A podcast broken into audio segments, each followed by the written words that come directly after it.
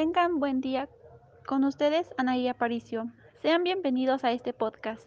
El día de hoy les presentamos Cuidado con el refresco. A continuación, mi compañero Juan Pablo. Buen día tengan ustedes, mi nombre es Juan Pablo García. Es importante dar a conocer el daño que puede causar el refresco al ser consumido diariamente.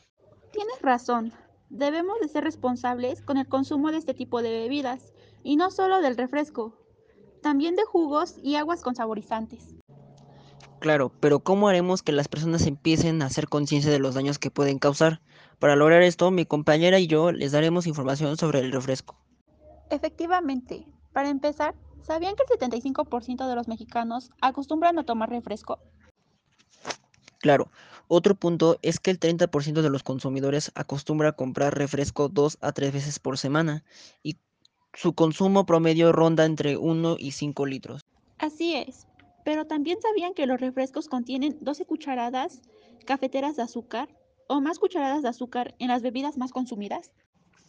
También consumir bebidas azucaradas incrementa el riesgo de padecer obesidad, diabetes y enfermedades cardiovasculares. No decimos que dejen de tomar refresco, sino que regulen su consumo, pues el consumo diario afecta en nuestro organismo. Cierto, recomendemos al menos consumir refresco jugos o aguas saborizantes una vez a la semana. Lo mejor es hidratarse con agua.